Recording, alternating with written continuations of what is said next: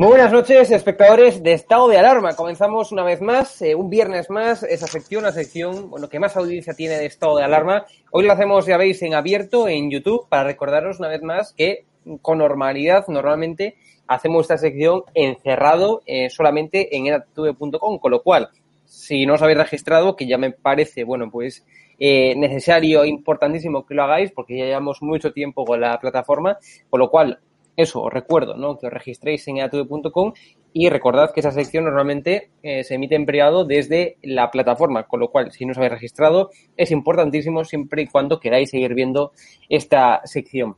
Raúl, ¿cómo estás? Muy buenas, pues aquí haciendo cosas de lo más facha posible. Toros.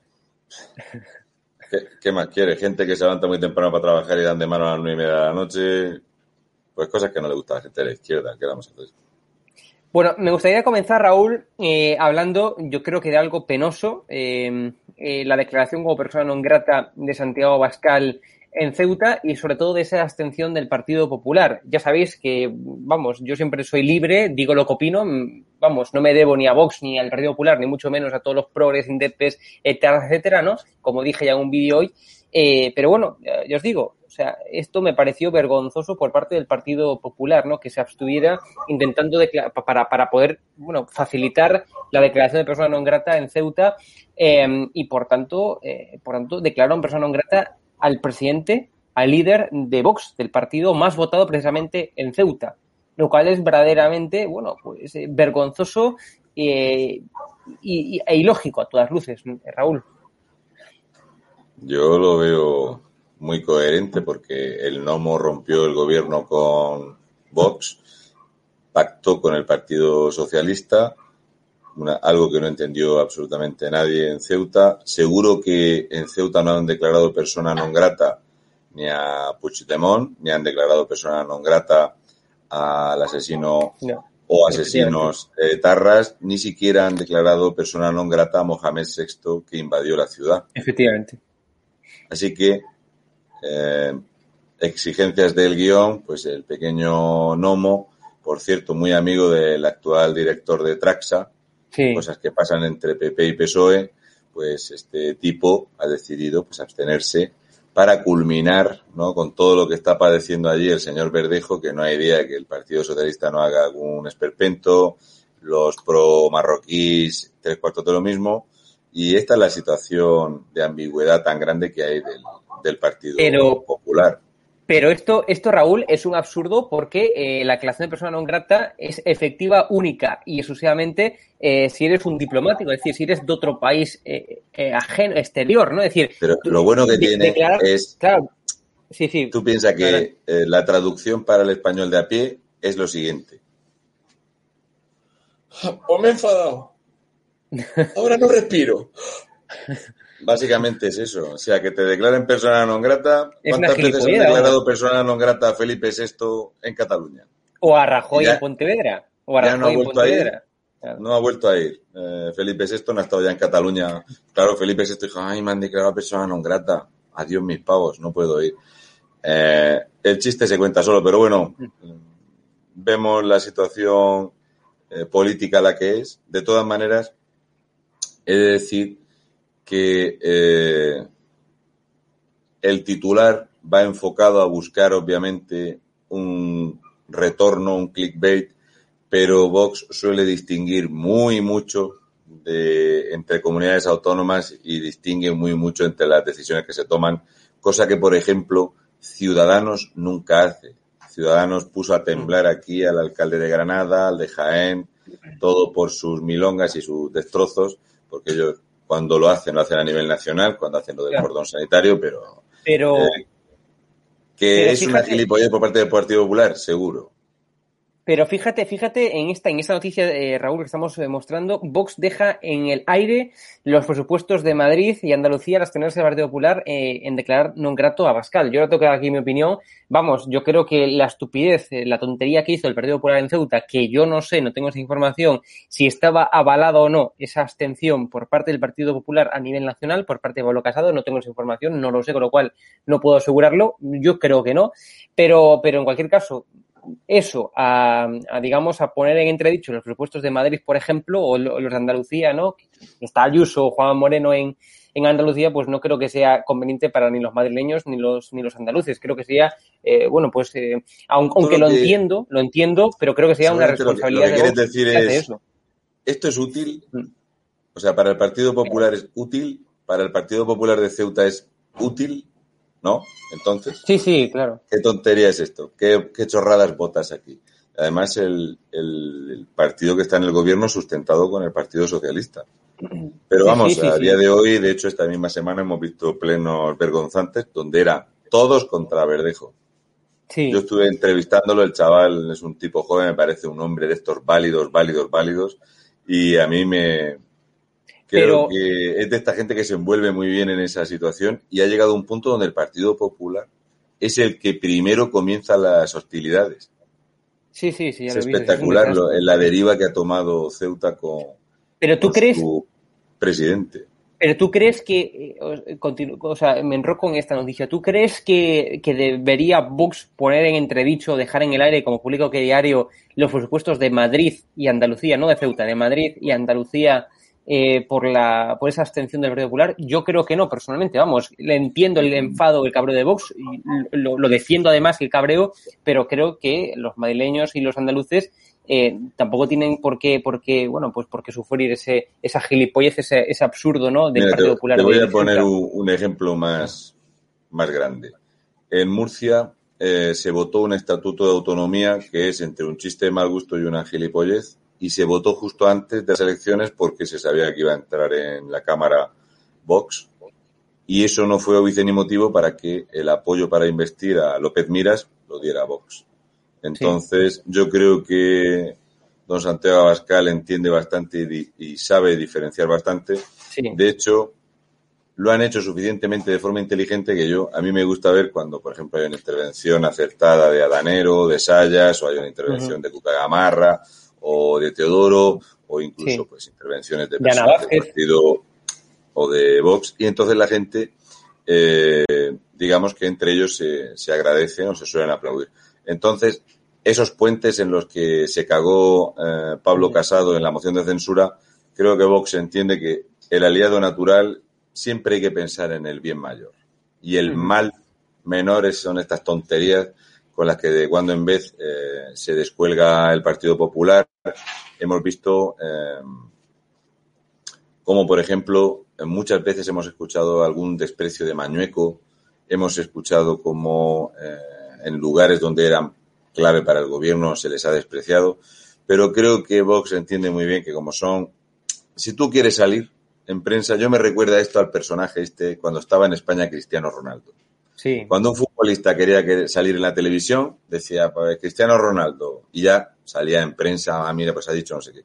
A día de hoy, cualquiera que quiera tener su minuto de gloria es, decir algo de Vox. Eso no falla. Sí, sí. No falla. Tú dices cualquier chorrada y eso va a tener eh, cierto impacto porque parece que es un todos contra Vox, aunque luego en el Parlamento vemos que no. En el Parlamento, obviamente, ahora mismo, por ejemplo, a mí la situación de foro Asturias me, me choca, es un, es un partido que me choca, no sé si va a volver a sacar representación o no, pero creo que todo ese voto se debe de ir aglutinando a dos formaciones. Yo creo que Ciudadanos y UPN harán lista común en las próximas nacionales y todo esto son brindis al sol, chorradas que nos suman, que desgastan la relación y creo que Pablo Casado, porque en el Partido Popular hay una cosa que es disciplina de partido. Sí, sí, sí. Y entiendo que Pablo Casado, si no lo sabía, ya lo sabe. Teodoro ya habrá tenido que dar un toque por teléfono y decir, aunque ellos son muy partidarios siempre de desmarcarse. Es como yo me desmarco. Nosotros somos el centro centrado moderado, yo me desmarco. Aunque luego los necesite y en Andalucía los van a necesitar sí o sí. De hecho, cuando se dice esto de no va a reeditar Partido Popular y Ciudadanos en Andalucía, no, es el sentir que hay después de la puñalada de Granada, después de las puñaladas en tres ayuntamientos de capital de provincia, donde Ciudadanos se ha dejado ver que a media legislatura pues se dejan querer por el Partido Socialista o te montan una moción de censura y no son un partido de fiar. Y el socio más confiable en Andalucía que ha tenido el Partido Popular es Vox. Sí, sí, sí, sí Creo que es un desacierto muy grande y suele incurrir el Partido Popular de cuando en vez en estos desaciertos que no los Pero, pero yo, yo personalmente, de verdad, reitero en que yo no creo que esto estuviera avalado por el PP a nivel nacional. O sea, me extraña mucho que. Yo también ahora mismo me extraña ahora mismo. Vamos, ahora mismo, claro, de hecho, incluso Inés Arrimadas ya habló de apoyar una futura moción de censura. O sea, creo que estos se han columpiado en esta Vamos, yo creo que los del PP, pero es que... Los del PP de Ceuta son tontos perdidos, son imbéciles el, y el ambiente allí está, el ambiente está muy turbio. Y el ambiente está muy turbio porque el propio presidente de Ceuta suele cortar y no dejar hablar al representante de Vox. De hecho, eh, yo eh, pude entrevistarlo y, yo le decía, pero ¿dónde se ha visto que el presidente es que no te deja hablar? Y él normalmente suele decir, por favor, ¿puedo terminar mi intervención? ¿Me van a dejar el tiempo? Y lo insultan y lo increpan y al único que culpan es a él. O sea, la gente del PSOE lo insulta personalmente y, por supuesto, como suele pasar en, la Cámara, donde vemos que la presidencia siempre cogea, la presidencia de la Cámara no es nada independiente en España, ni con los tiempos ni nada. He visto llamar la atención esta semana a un diputado de Vox que se excedió en el tiempo 20 segundos cuando vemos chorrear a Bildu sus intervenciones dos y tres minutos. Eh, a Coalición Canaria siempre se le da mucha manga ancha para los momentos de anadramas y yo cuando veo la forma de cortar es que todos van siempre contra el mismo, como la prensa. Se hace cansado y creo que es, un, es una cagada, una más del PP de, Ceuta que creo que no sabe qué hacer para dar la mayoría a Vox en las próximas elecciones. Totalmente de acuerdo. Bueno, pasamos ya de tema, Raúl. Em, esto, si quieres, lo tratamos después un poco más de, en profundidad en, el tema principal, pero tenemos que hablar de Superman Sánchez. es que. Es eh, buenísimo el dibujo de Frikis es espectacular. Aquí, aquí hay mucho de qué hablar, o sea, hay muchos temas. ¿no? Vamos a comenzar por la primera noticia que hemos ido que diario que dice que, claro, Sánchez ahora se lo creyó. Es decir, ya se creyó que es Superman, ¿no? Y dijo la burrada de que va a convertir España en el Hollywood de Europa.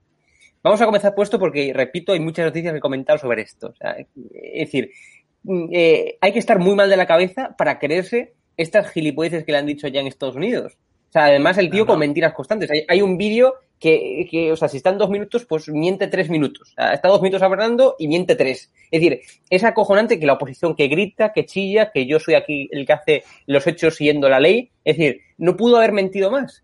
O sea, es que es, eh, o sea, es, es, un tío, o sea, vergonzoso. no, lo, conoce nadie.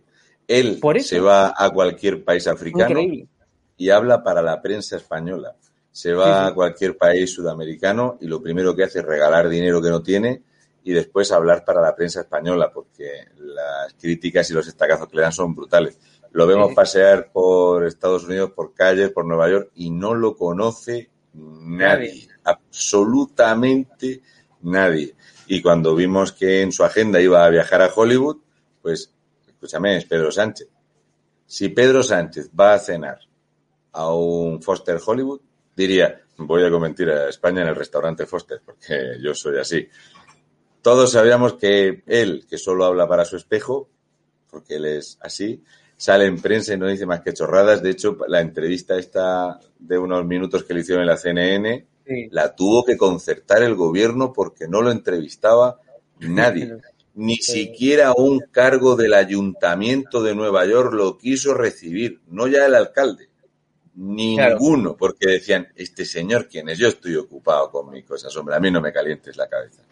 Es un esperpento, pero por suerte lo pagamos todos nosotros, que es lo mejor. Claro, es el tema. De hecho, de hecho eh, le están pidiendo explicaciones ya sobre cuánto ha costado el viaje de o sea, un viaje recreativo, porque ¿qué hizo? O sea, la conclusión es, ¿qué ha, qué ha conseguido Pedro Sánchez en estos días? Más que hacer el pues imbécil visitar, y, visitar Hollywood y comer de lujo. O sea, efectivamente, vamos, eh, un viaje recreativo, lo que dio, un viaje para personal, es decir, pagado a costa de los españoles. Él pensó, bueno, este año me quiero ir de viaje, ¿cómo, cómo hago? Pues vamos a Estados Unidos pagado con dinero de los españoles. Es decir, que no ha conseguido nada más que hacer el ridículo, más que dar vergüenza ajena y más que dar como un auténtico, eh, o sea, imbécil allá en Estados Unidos. esto es, una cosa que quiero dejar bien a las claras.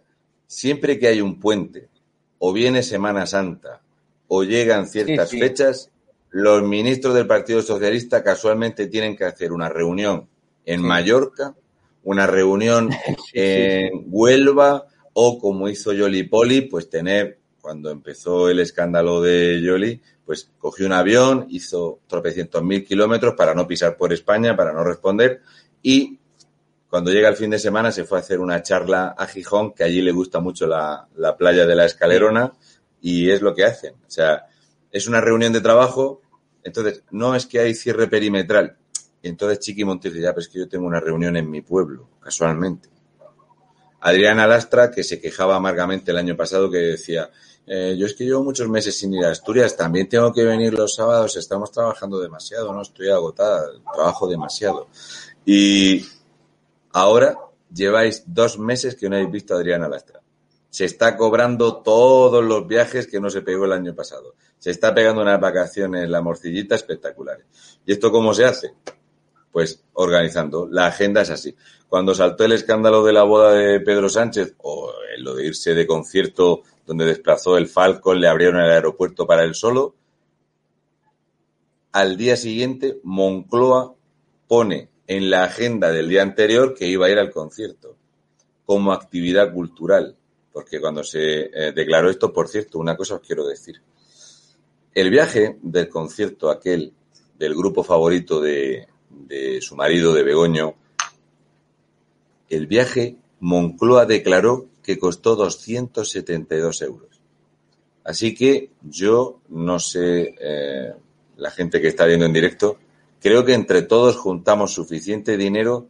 Coño, no vamos a juntar 400 euricos y nos cogemos un Falcon y nos vamos a Castellón, con el catering incluido. Y no le dio vergüenza a Moncloa decir que coger el Falcon con el catering y los invitados e ir y aterrizar en un aeropuerto cerrado que se abrió para ellos. Fueron a recogerlo varias furgonetas, vehículos oficiales, vehículos que salieron desde Madrid vacíos a Castellón para ir al concierto. Todo eso costó 272 euros. Y la gente del Partido Socialista lo ve bien.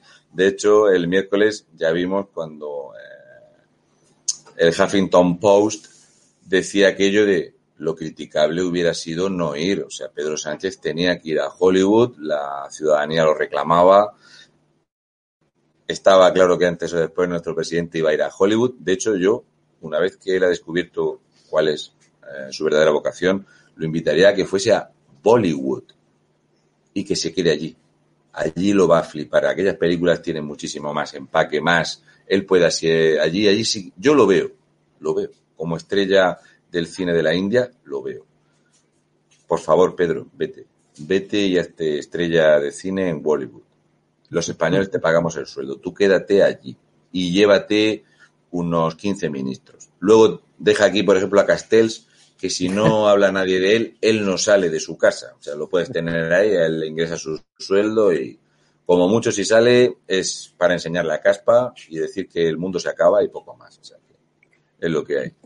Pero ahora, ahora pasamos, Raúl, de, Estados Unidos a España, ¿no? Y tenemos que remarcar que la prensa en España, aquí en España, los medios de comunicación, en vez de hacer hincapié en que no ha conseguido ningún tipo de acuerdo económico con ninguna empresa, que no lo ha recibido nadie, ni tan siquiera, como tú bien decías, ni un funcionario del ayuntamiento de, de, ¿Sabes que se reunió con los mismos con los que estuvo en el foro de Davos? Claro, y con los que le dieron pasta a la campaña de Joe Biden, a BlackRock, a, a, con Soros, eh, por supuesto, ¿no? Y con el propio Michael Bloomberg. Claro, sí. Eh, en la reunión con BlackRock tiene su explicación porque BlackRock va a invertir en los medios de comunicación españoles, ya se ha quedado con el, con el 15% de todos los medios de comunicación en México y esto ya lo comenté yo, yo siempre hago la misma broma, y es que a Pedro Sánchez cuando va al foro de Davos lo ponen en la mesa de los de colorear sin salirse. Sí. Venga, tú ponte ahí. Entonces a él lo sentaron con una persona de Coca-Cola y con una persona de Apple y luego creo que había un presidente de una república africana que lo habían invitado. Jamás los entrevistó nadie, entonces yo lo llamo la mesa de colorear sin salirse, ¿no? Porque mi, mi crío cuando era pequeño en la escuela, pues estaba la mesa esa de tenés que colorear sin salirse, ¿no? Y entonces Pedro Sánchez ha ido a Estados Unidos y las reuniones que ha tenido, pues ha hablado con la persona de Coca-Cola con la que estuvo en el foro de Davos, la persona de Apple con la que estuvo en el foro de Davos, no ha cerrado ningún tipo de acuerdo, de hecho Coca-Cola ha despedido gente en España, de hecho Apple ha reducido plantilla en España, de hecho Airbus acaba de cerrar otra planta en España. Y tengo aquí anotado una cosa que seguramente al gobierno de España no le preocupa. Y es que eh, Repsol ha reducido en 855 personas su plantilla en España y que ha reducido el número de contratos que tiene. Pero es más importante que hablar de Pedro Sánchez en, en Hollywood haciendo nada. Pero, pero, más prohibido despedir. Prohibido despedir. Pero, pero lo que iba, ¿no? Los medios de desinformación de España, eh, en vez de hablar de toda esta historia que estamos hablando tú y yo aquí, se dedicaron a poner al, en portada al Hot President. Es decir, lo, guapo y lo, y lo, y, lo, bueno que lo vieron allá en, en Estados Unidos. Es decir, eh, es vergonzoso a partes iguales. Es vergonzoso lo que hizo eh, eh, Pedro Sánchez en Estados Unidos y es vergonzoso cómo trata la prensa española en vez de poner a parir y poner a caldo, ¿no? el coste millonario que, bueno, pues que costó la redundancia este viaje, este viaje recreativo porque no hizo nada ahí en Estados Unidos, bueno, en vez de poner en, o sea, en, tela de juicio eso, pues no, o sea, promocionan el hot present que, que dijeron allá, el Superman este. No, es que es increíble, Raúl. Eh, ¿Qué va a decir la prensa? Son 835 personas despedidas, un 83% menos de contratos, ni más ni menos, y eh, tenemos empresas que ya digo han seguido reduciendo plantilla. En vez de haber intentado, por ejemplo, ¿por qué no se le ocurrió que alguien lo recibiese en Silicon Valley? Cosa que no iba a pasar, por supuesto, porque es un Mindundi para solventar el problema de la escasez de chips que está haciendo que perdamos empleos en el sector del automóvil y que estén las plantas cerradas por turnos. De esto no le importa. No le importa, por ejemplo, que Renault en Castilla y León esté bajo mínimos y otras plantas en España. De eso no le preguntes. Ni a la prensa sectaria española no le preguntes de problemas reales. De eso no. No vamos a hablar del sector del automóvil. No vamos a hablar, por ejemplo, de que la campaña turística está siendo calamitosa y de que se esperaba un poquito de mejora en el sector pesquero en España, porque siempre normalmente con la afluencia a las zonas turísticas se vende más este producto, tampoco está remontando y así sucesivamente. Entonces, ¿de qué vamos a hablar? Pues de que tenemos al presidente en Hollywood haciendo cosas muy importantes. Luego no olvidemos que esta misma prensa sectaria de mierda suele criticar los viajes que suele hacer o hacía don Juan Carlos el rey emérito. Don Juan Carlos, en tres desplazamientos en Japón, Brasil y en Dubái, trajo a España contratos por valor de 176 mil millones de euros. Pedro Sánchez, contando con este viaje, ha ido a 24 países y ha cerrado todos estos contratos para España. Entonces, cuando alguien diga eso de no es que el rey emérito tiene una cuenta con 100 millones de euros en Suiza, es incorrecto, es ilegal y que responda por ello. Pero esos 100 millones de euros de comisionista han reportado en España aproximadamente un millón de empleos y, como ya he dicho, 176 mil millones de euros para las arcas de los españoles.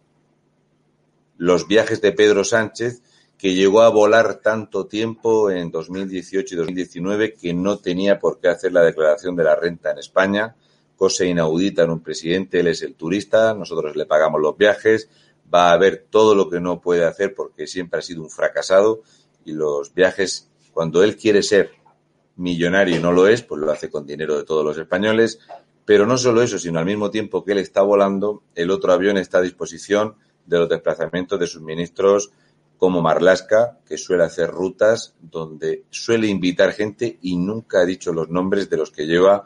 Todavía estamos esperando que nos expliquen esos tres viajes a Argelia que no han reportado ni un solo contrato. De hecho, el segundo viaje a Argelia que hizo Pedro Sánchez, que es bueno que los españoles tengamos memoria de esto, porque ahora después os vamos a poner una noticia para que veáis el tema de los viajes, el chiste que es con Pedro Sánchez.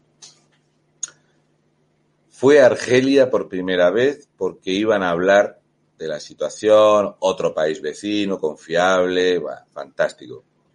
No firmaron nada. De eso, de eso se echaron una foto con una carpeta así. Toma. Y el otro cogía la carpeta, se echaron la foto muy bien. Perfecto. Poco después fue Marlasca allí con cuatro invitados y Pedro Sánchez vuelve a ir a Argelia. Vuelve a ir a Argelia y para justificarlo dicen que España había ido a cerrar unos contratos del precio del gas argelino.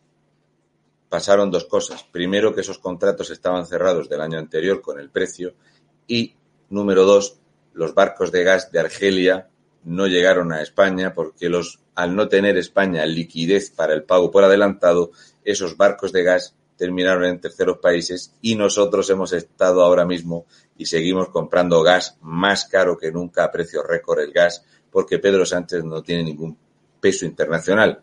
Pues no contento con esto, Marlasca en verano cogió el avión que suele estar que es el que está rotulado con los colores del Ministerio de Interior, ese color azul, y fue con cuatro personas a Argelia. Y yo dije, ese viaje ha ido a recoger el pago por pasear a Brahim Gali por aquí. Porque luego Pedro Sánchez hizo esa ruta africana, donde no cerró ningún contrato ni hizo nada. Cuando fue a Bolivia se empeñó en pagar 40 millones de euros en poner tuberías de agua en Bolivia para regar campos de cocaína. Y la gente dijo, ay, mira qué bueno es el, el emperador máximo Pedro Sánchez que le regala dinero a los bolivianos cuando en España no hay dinero. Argentina, pues el presidente argentino, ese sinvergüenza fracasado, ese que tiene las tres vías más grandes de tránsito de cocaína de Sudamérica recién abiertas, pues viene a España, se echa la foto con Pedro Sánchez y Pedro Sánchez dice, wow, pues ahora voy a ir yo a Argentina, ir hicieron esto y Pedro Sánchez le prometió cuatro mil millones de euros, cuatro mil millones de euros que le va a regalar España a Argentina rememorando los mejores tiempos de Felipón, el comisionista, que le dio cinco mil millones de pesetas a fondo perdido al gobierno mexicano y terminó trabajando en México para Carlos Slim.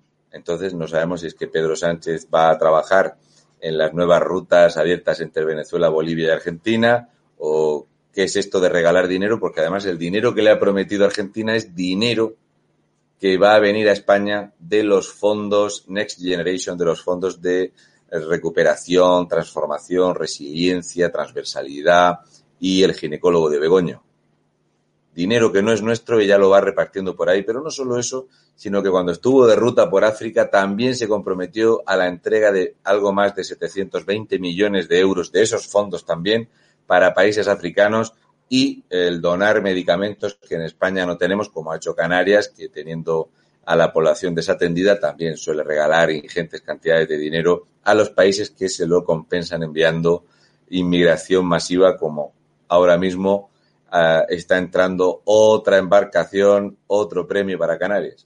Pero ya sabes que los socialistas son así. Se pagan los viajes, las fotos y el postureo ofreciendo dinero que no es suyo, dinero que a ellos les da exactamente igual, y mientras los españoles están como están y la situación en España es la que es, pues tenemos un presidente que es una, es una diva. A mí me encanta. Pedro Sánchez es que es político auténtico. No estamos preparados en España para esta diva.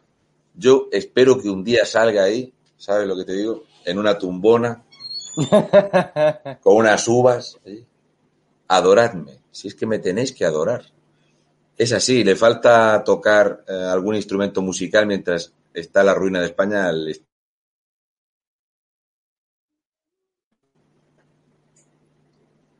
Vale, se está acordando. Bueno, em, y ya antes de pasar al tema principal, Raúl, me gustaría comentar esta noticia contigo. Y es que el juez del caso Neurona, pues archiva la investigación sobre la caja de solidaridad, la caja B de, Podemos, ¿no? Eh, pues ya no hay caja B de Podemos, archivado todo. ¿Cómo lo ves esto? Vamos a ver, eh, el tema del pitufeo, el tema de la mm. caja de solidaridad, yo siempre digo lo mismo. Vamos a ver, yo si me pusiera a estafar a Hacienda me pillan. Hay una cosa que se llama ingeniería económica. Entonces, no olvidemos quién entrenó y ensayó a, este esperpento que es Podemos y la caja de solidaridad es una cosa que se comenta sola. De hecho, la persona que pusieron al frente la sacaron del Partido Comunista de la región de Murcia. Aquí antes la dirigía Rafa Mayoral, esta persona que no ha conocido el gel de baño en los últimos 19 años, pues Rafa Mayoral pasó de ser el director de la Caja de Solidaridad a ser el máximo perceptor de los fondos de la Caja de Solidaridad una vez que cambiaron la dirección. Y esos fondos no olvidemos que Podemos maneja casi 30 millones de euros, Al final, las donaciones fueron 200.000 euros. El resto del dinero ha ido ahí. ¿Qué pasa? Que el problema es luego demostrar esto.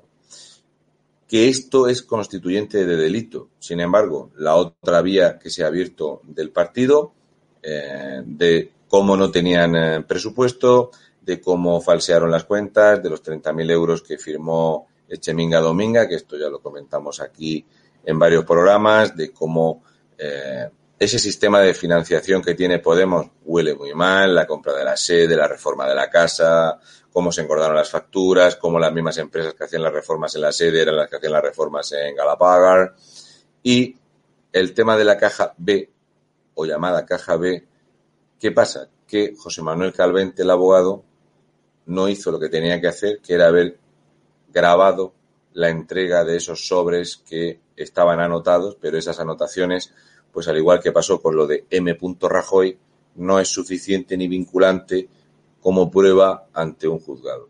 Entonces, ya digo, ellos siempre han tenido la absoluta certeza de que por ahí no los iban a pillar. El problema lo están teniendo con el tema de Neurona, porque han presentado como explicación de los contratos anuncios de la sexta que no tienen nada que ver. Y la financiación de los partidos es algo que eh, o lo haces muy transparente o te trae problemas. De hecho, si, por ejemplo, Vox en Murcia tuvo un problema donde se le acusó de financiación ilegal por la venta de unas pulseras y merchandising que hacían unos particulares en Cartagena y que ese dinero terminó en la cuenta de unos particulares en Cartagena que el partido expulsó porque eh, Vox es un partido lineal. O sea, hay una cuenta en toda España y el dinero va ahí, tú tienes que poner tu, titularidad. Yo cuando eh, colaboré con ellos en aquellos meses de la campaña, todo funcionaba así.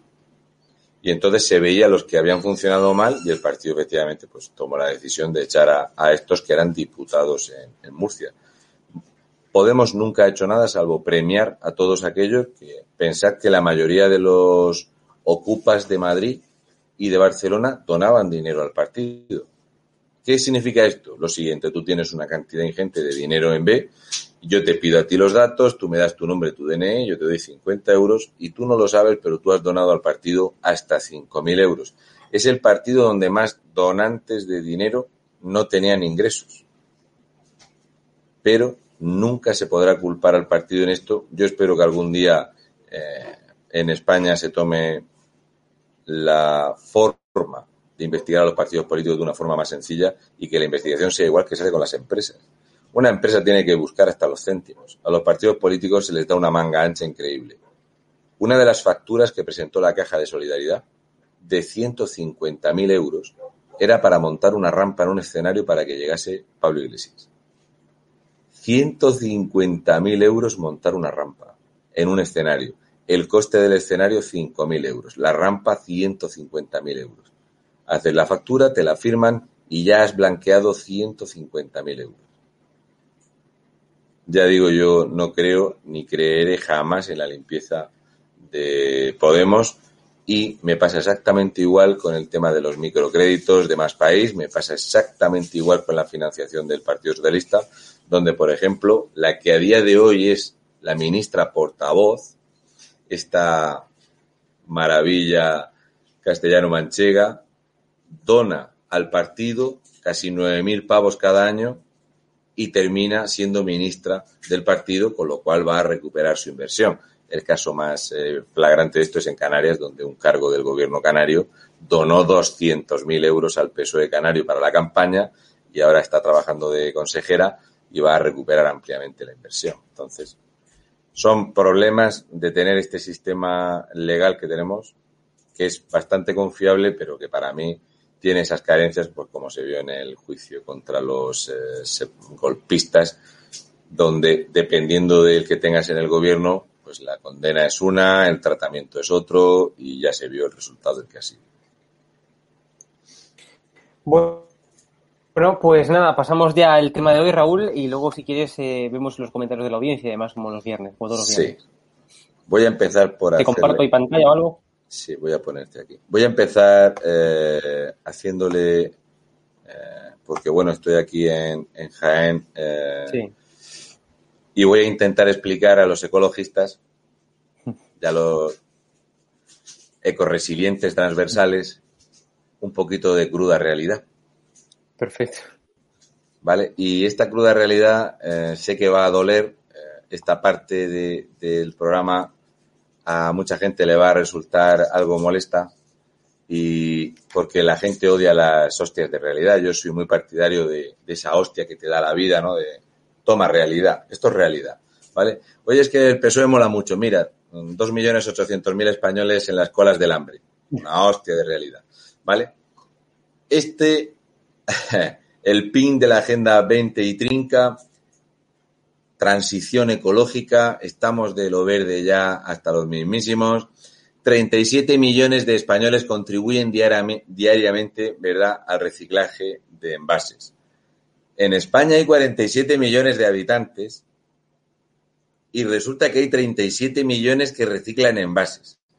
Esto no se lo cree nadie, pero nadie es nadie. De hecho, solo hay que ver los botellones que se hicieron cuando vino Greta Thunberg, cara de acelga Greta, y que fue el récord de mayor producción de basura de la historia de esta juventud que tenemos tan ecologista. ¿Vale? Estas imágenes os van a encantar. Agenda 20 y Trinca, todos los españoles somos súper ecologistas y tenemos el gobierno más resiliente y transversal de España. Tenemos una fortuna eh, de inversión en aerogeneradores en el mar, aerogeneradores en el campo, placas solares. ¿Queréis un poquito de realidad de cómo funciona la ecología en España? Pues de esos 37 millones de españoles que contribuyen al reciclado de envases, que esto no se lo cree nadie estando ni medianamente sobre, sobrio, a ver esta imagen. Ahora es cuando habría que poner música ¡Tachán! Placas solares recicladas. ¿Y cómo se reciclan las placas solares? Pues las coges y las tiras a la mierda en cualquier lugar. ¿eh? Energía verde. Placas solares. Que no falten placas solares en el campo, hombre. Que así es como se solventa. ¿Lo habéis visto que bien se recicla? Mira qué bonitas son. Pues las aspas de los aerogeneradores, la única persona de España que ha sacado cómo se entierran en el campo es uno que está aquí, por eso me tienen que odiar los socialistas y más cojones, porque claro, esto no lo quiere ver nadie. Aquí tenemos las placas solares, qué bien se reciclan. ¿Qué pasa? Que no se pueden reciclar, no se sabe cómo se reciclan. Y como su vida útil es muy escasa, de hecho, por si no lo sabéis, en Murcia hay que utilizar una cantidad enorme de agua para lavar las placas porque como hay tanta sequía se llenan de tierra y pierden eficiencia. Y entonces ese agua, verdad que nadie critica, porque aquí cuando eh, se hablaba de agua se decía que el agua era para campos de golf. Pero agua para limpiar las placas solares no se queja nadie, porque como es energía verde, ecoresiliente y transversal que hagas, con todo su armazón de hormigón que se queda, porque si veis, aquí están las placas, el hormigón se queda allí, ¿vale? Aquí está un buen descampado y ahí pillas y ala, toma placas y toma país ecológico. Esto es una cosa que me chocó mucho de ver, por ejemplo, en Canarias, la cantidad de mierda que hay arrumbado en cualquier valle, lugares protegidos eh, donde se tira el escombro y el gobierno socialista con sus enormes masas de dinero y de hecho se inventaron nuevos presupuestos de hasta 6 millones de euros para esa transición ecológica no pasa nada. Si lo importante, tú colocas 4 o 5 del partido y lo vamos a disfrutar. Mientras tanto, en España tenemos que el precio de la electricidad en España está absolutamente disparado. Francia contamina tres veces menos que España con la energía nuclear. Portugal con una eh, fórmula mixta tiene la electricidad mucho más barata que nosotros y España está comprando energía a Portugal energía a Francia nuclear y le estamos comprando energía de origen del carbón a Marruecos. Si es que el chiste se cuenta solo, ¿vale? Espero que todos los que están con la monserga y la matraca de las energías renovables me expliquen cuánto contaminan las fabricaciones, la instalación y el retirado de las placas solares y sin todo ese proceso se compensa la electricidad que van a producir. Lo mismo para los aerogeneradores cuyas aspas no son reciclables y lo que han decidido hacer, que ya lo enseñé en algún programa, es cortarlas para hacer paradas de autobús o para aparcar bicicletas. Ni más ni menos. Un esperpento de millones de euros para aparcar bicicletas. No pasa nada, la gente compra todo lo que le machaquen en televisión. Así que, bienvenidos a la transición ecológica, Agenda 20 y Trinca. Yo no le veo el problema, es un guion sin fisuras. Qué bonito, fíjate. Ah. No os preocupéis, ni una sola organización ecologista ha protestado jamás por los plásticos amarillos en las playas de los separatistas, ni una sola, ni una sola vez han protestado de la quema de contenedores de policarbonatos y otros plásticos como PVC que contaminan una absoluta barbaridad. No os preocupéis. El problema lo tiene la familia media, vaya a ser que se come una bolsa de garfitos en el bosque y todavía se guarda en la bolsa de garfitos, pero es que no tendrían que habérsela comido porque ese envase contamina. ¿Eh? O hay que poner un impuesto a esto, porque esto, el envase, tiene que pagar un impuesto porque contamina. Tirar todo este montón de mierda al campo no contamina, porque es energía verde.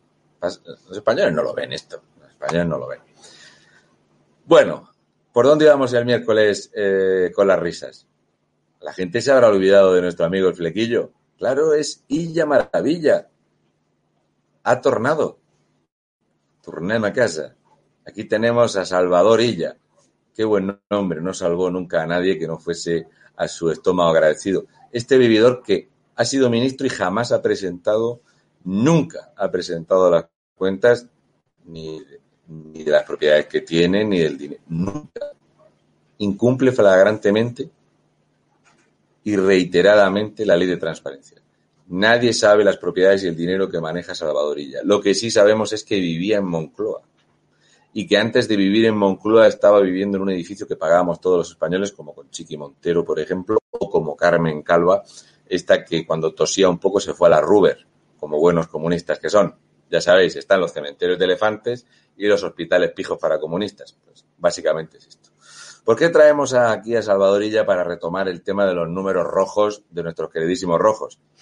¿Hay alguien que haya defraudado más en menos tiempo que Salvadorilla? Sí, Negrín. Vale, pero dentro de Negrín, que está prohibido hablar de él por la ley de memoria desastrósica, pues Salvadorilla es este tipo que comparecía en rueda de prensa y entonces lo que no sabía era contestar cómo era posible que esas empresas les hubieran dado eh, contratos para traer material sanitario a España y que esas empresas no tuvieran ni siquiera el CIF clarificado. Pero él dijo que eran muy poquitos casos, que a lo mejor eh, había sucedido entre siete y nueve veces el tema de comprar material sanitario, por ejemplo, a empresas que se dedicaban a los geles de placer en Hong Kong. ¿Qué pasa? que el PSC se llevó más o menos el 30% de las compras de material sanitario a través de sus amiguitos. Por eso aquí adelantamos dos meses antes la compra de millones de guantes de nitrilo que comprándolos a 8 céntimos y vendiéndolos a 14 y llegar hasta 22 céntimos, un negocio millonario. Se alquilaron naves en Cataluña y se alquilaron naves en Madrid. Así que Salvador Illa Turnem casa. Este, que no iba a pactar con separatistas, pero luego un poco sí, Salvador Illa va a responder. 1.059 contratos de emergencia investigados por el Tribunal de Cuentas. 1.059. Pedro Sánchez, su santidad, uno de los ídolos, están los Avengers, los Avengers, y luego Pedro Sánchez, en Estados Unidos, es la misma admiración. Pedro Sánchez en sede parlamentaria dijo que no eran ni 50 los contratos de emergencia sin publicidad investigados por el Tribunal de Cuentas. No llegaban a 50. El Tribunal de Cuentas publicó 1059. Ningún socialista se echó las manos a la cabeza. Aquí ya hemos relatado que estamos hablando de más de 11.000 contratos que no tienen los datos completos ni el conocimiento de la empresa y que se les ha pagado por adelantado, como pasó con la empresa de nuestro queridísimo Bábalos. Pues Salvador Illa, este que quería aplicar un 155 sanitario en Madrid, Salvador Illa no, él no, apreciaba el, problema, ¿no? Lo importante era traer el, el, material a España, ¿no? O sea, lo importante era traer el material. Es cierto que él no sabía gestionar el material, era el ministro más inútil porque no tenía competencia salvo la compra del material para Ceuta y Melilla y se encontró con este pastel. Mientras Amancio Ortega traía el 10% de Andalucía, Salvador Illa no sabía qué tenía que hacer, ni a dónde tenía que llamar. Llamaba a comerciales chinos que se burlaban de él y lo estafaban vivo y, por supuesto, con el dinero de todos los españoles. Adelantaron hasta 2.000 millones de euros en compras de material, que al menos 700 millones de euros fue material defectuoso. Salvador Illa salió en rueda de prensa de las últimas que dio en algún momento diciendo que había cometido algún pequeño error, pero que era culpa de terceras personas porque era un mercado muy complicado ir a comprar a China, no sé por qué comprábamos allí teniendo en España producción sanitaria, pues Salvador Illa dijo que se iban a hacer las gestiones para eh, que se hiciera la devolución de ese dinero. Buenas, 23 de julio de 2021. Hola, ¿qué tal? Tengo una cosa de aquí. Por favor, ¿me puede mandar neutral o maldito bulo o en su defecto los lameculos del PSOE, eh, las facturas y el registro económico de esa devolución de los más de 700 millones de euros, porque la gente como yo que solemos revisar todo esto, no tenemos constancia de que haya vuelto ni un solo euro de aquellos más de 700 millones de euros en material sanitario. Entonces me gustaría que la prensa le preguntase al gobierno neutral, maldito bulo, que preguntase, por favor, ¿pueden enseñar los ingresos del retorno de ese dinero a los españoles? Es más, ¿y de los otros 1.300 millones de euros en material sanitario defectuoso? ¿Se sabe algo? ¿Se sabe algo de los 700.000 euros en test rápidos del ginecólogo de Begoño que fueron abandonados en una nave en Madrid porque no tenían registro ni ningún tipo de sello de fabricante? ¿Se ha devuelto ese dinero? Yo creo que no. Si se hubiera devuelto el dinero, se hubieran publicado las cuentas. En ningún momento se ha publicado en el Boletín Oficial del Estado ni en ningún otro lugar que ese dinero ha vuelto a España. En ninguno. Es llamativo, ¿no? Es cuando menos chocante. Pues Salvador Illa es de estos que se piensan que se van a ir de rositas, pero los españoles nos acordamos muy bien de él y de lo que ha hecho España y del desastre que ha sido. Este que quería imponer un 155 en Madrid con, una, con un índice de 500 sobre 100.000 habitantes, cuando en Navarra la media era de 2.000 por cada 100.000 habitantes y no tenía nada que decir. Había ayuntamientos y municipios en Navarra con una tasa de 4.000 por cada 100.000, haciendo una regla de tres, y nunca habló de hacer ningún 155 eh, sanitario en Navarra. ¿Qué decir de Emiliano García Paje, este que se bebe el orujo hidroalcohólico, que con una tasa y una incidencia mayor tampoco. De hecho, habréis visto cómo nuestro queridísimo Revilleta Sobaman, teniendo ahora la bomba, que tiene allí la bomba, no sabemos tampoco de, la actual ministra de, de Sanidad, esta cuerpa, que ya ha dicho que, bueno, ya habéis visto que tenemos que pasar por la ITV todos los años, los próximos años, que han cerrado unos contratos mil millonarios para todo esto pues tampoco ha dicho nada al respecto. Ya no hay 155 sanitarios en ninguna comunidad autónoma. Qué cosas, ¿verdad? Bien. De los rojos. Si hay alguien a quien se le haya notado el dinero, es a nuestra queridísima Tucán. No ha habido ministra comunista más pija y que haya evolucionado mejor. Jolly Polly dedica más tiempo al peinado que a hacer números. Yolanda Díaz, antes de salir a prensa, necesita al menos una hora de peluquería. Cada vez que va a salir a hablar como ministra, una hora de peluquería. Esta que fueron a grabarla a su ministerio recibiendo ropa que le compraba su padre. Otro comunista que tampoco ha trabajado en su santísima vida.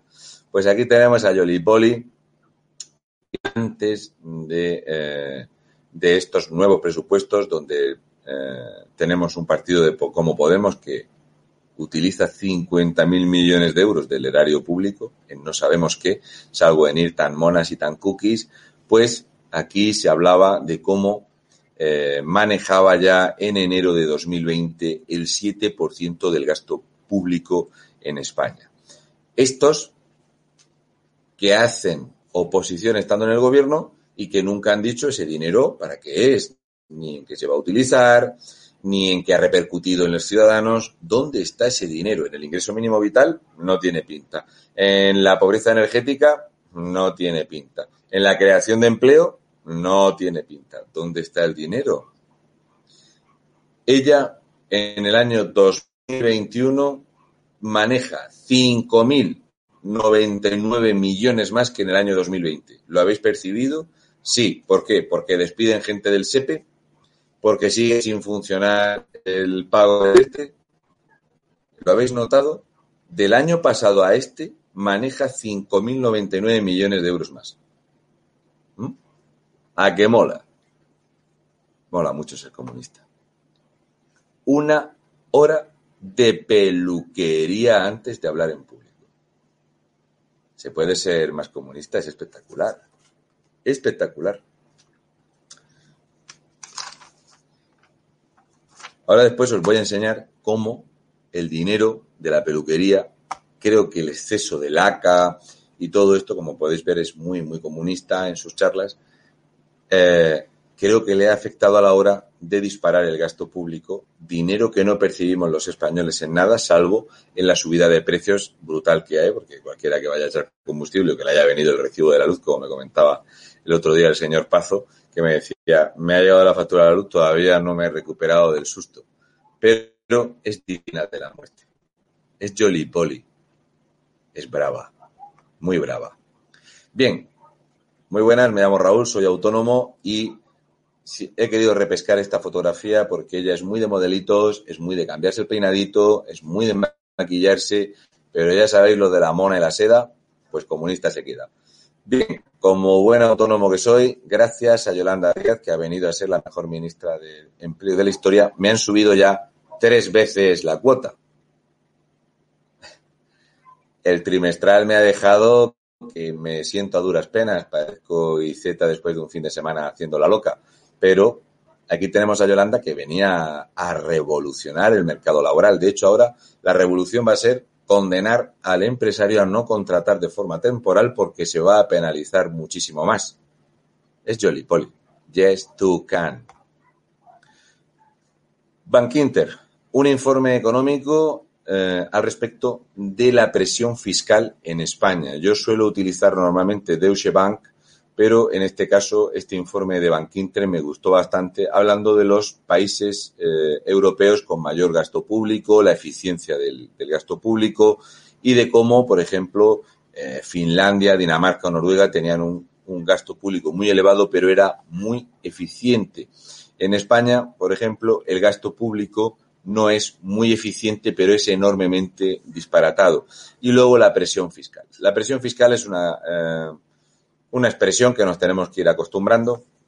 Como podéis ver, los países que tenemos en, verde, verde oscuro, verde más claro, y luego los países que tienen mucha presión fiscal. ¿Vale? Pues obviamente en mucha presión fiscal, España ya va entrando en esa presión fiscal. De hecho, por ejemplo, vemos que Francia es un país que, alcanza el 50% prácticamente de la presión fiscal, Bélgica pasa exactamente igual, pero es que España, este gráfico que hizo Bank Inter, este gráfico es de la llegada al poder del Partido Socialista. A día de hoy, España ya no es un país que tenga una presión fiscal por debajo de ese 41%. A día de hoy, España ya es de ese color verdoso. Para que veáis lo que ha mejorado España con el, con el paso del tiempo, lo que ha mejorado en estos tres años que estamos padeciendo a Partido Socialista en España, ya estamos en el vagón de cabeza de los países con mayor presión fiscal. De hecho, estamos por encima de la media europea, que la media europea ronda el, quiero recordar, el 33,6%, y en España ya saltamos bien, bien, bien el 41,7% de presión fiscal. Jamás en España se han pagado más impuestos, ni hemos tenido más impuestos que ahora. Nunca. Jamás. Pero esto no ha servido más que para mejorar, por ejemplo, la calidad de las piscinas en las prisiones, para el gasto en política, un dato que os va a gustar. Resulta que España necesita en política exterior en política exterior, que a la vista está el precio que tiene España en política exterior, necesita España 1.882 millones de euros. De esos 1.882 millones de euros, uno de cada seis euros es para regalárselo a Marruecos. Esa es la política exterior española. Luego tenemos que el Ministerio de Cultura, donde está la albondiguita bailona, maneja 1.148 millones de euros, de los cuales básicamente se utilizan o bien para pagar como se tienen que pagar el alquiler de las colecciones de obras de arte, o bien para darle dinero al cine español. Este es un tema que trataré la, semana que viene, donde vamos a comparar sectores como el desastroso, ruinoso y vergonzante y, criminal sector de la tauromaquia en España y lo vamos a comparar con el sector del cine, del teatro, etcétera. Solo por echarnos unas risas, que ya sabéis que los fascistas somos así. De hecho, es hasta tal punto chocante como ese dinero, esa masa ingente de miles y miles de millones de euros que comentamos el miércoles, para política exterior se utiliza muy poquito dinero. Se utiliza poco más dinero del que se utiliza para eh, cultura. De ahí la situación de España a nivel internacional y de que cuando Pedro Sánchez se va de viaje, pues se va pues, a Hollywood, que es donde se va a negociar. Así que Yolanda Díaz, la solución que le da al empleo precario es prohibir despedir, como ya hemos empezado el programa diciendo, cierre de planta de Airbus, Repsol eh, despidos, Coca-Cola despidos, despidos masivos y lo de septiembre va a ser, va a ser un espectáculo y el sector de, de, este año festero del sector primario que está generando eh, desempleo ya, pues imaginaros cuando llegue septiembre todo el sector turístico y hotelero. Pero no pasa nada porque van a prohibir contratar de forma temporal. Por lo tanto, van a incitar a la economía en B y a que la gente pues no de trabajo.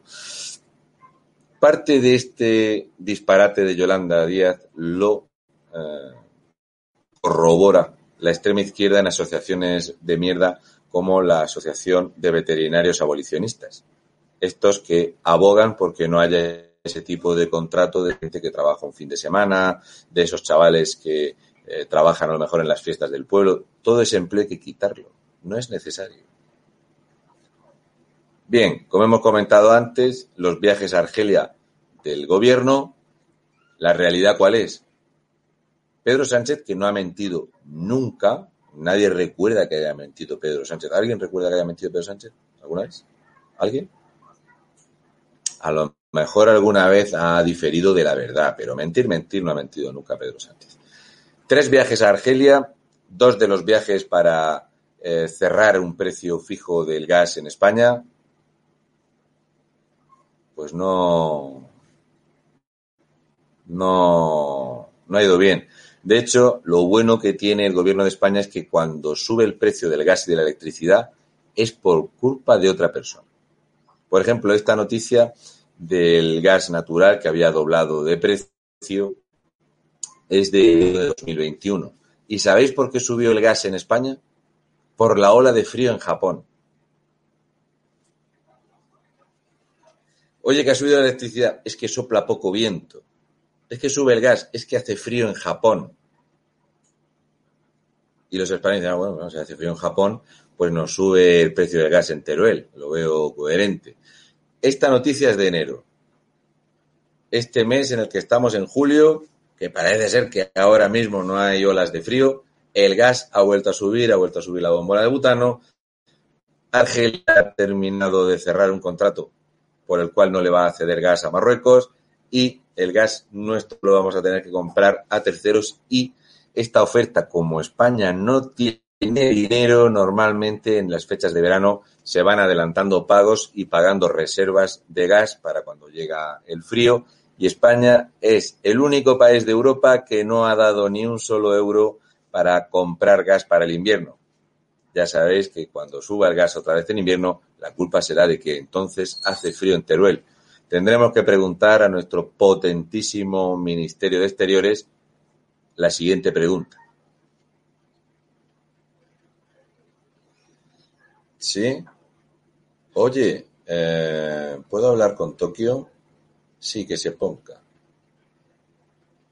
Oye, hace un frío en Burgos, tienen las estatuas mocos. Eh, ¿Ha subido el gas en Tokio?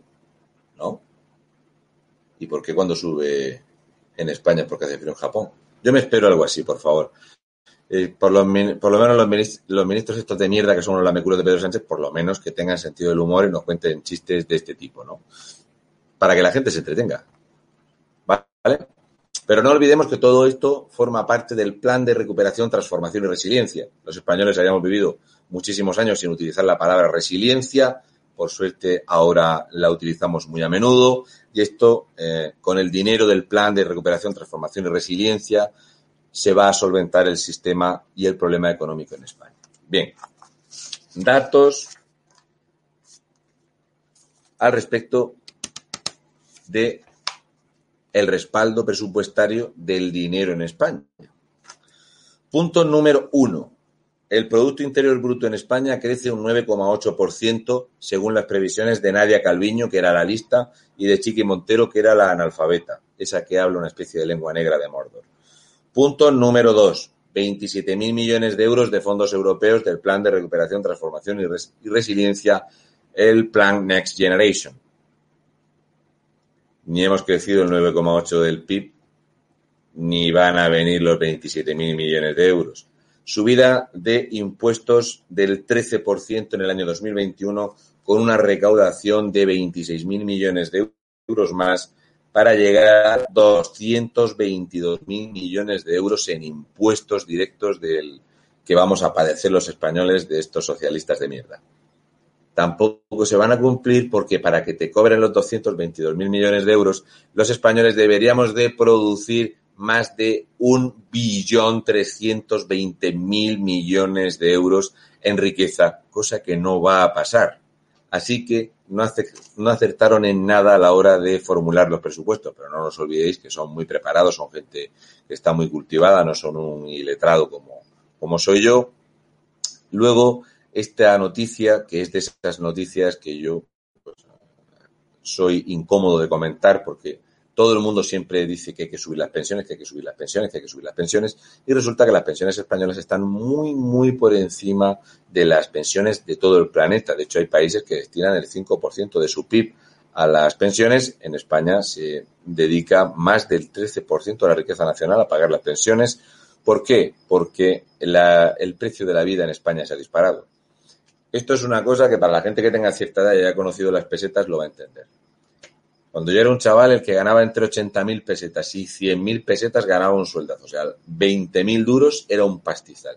¿Qué pasa? Que ibas a echar gasoil y estaba a 49 pesetas. Ibas a echar gasolina y estaba a 51 o 52 pesetas. La electricidad se pagaban 2.000, 3.000, 4.000 pesetas.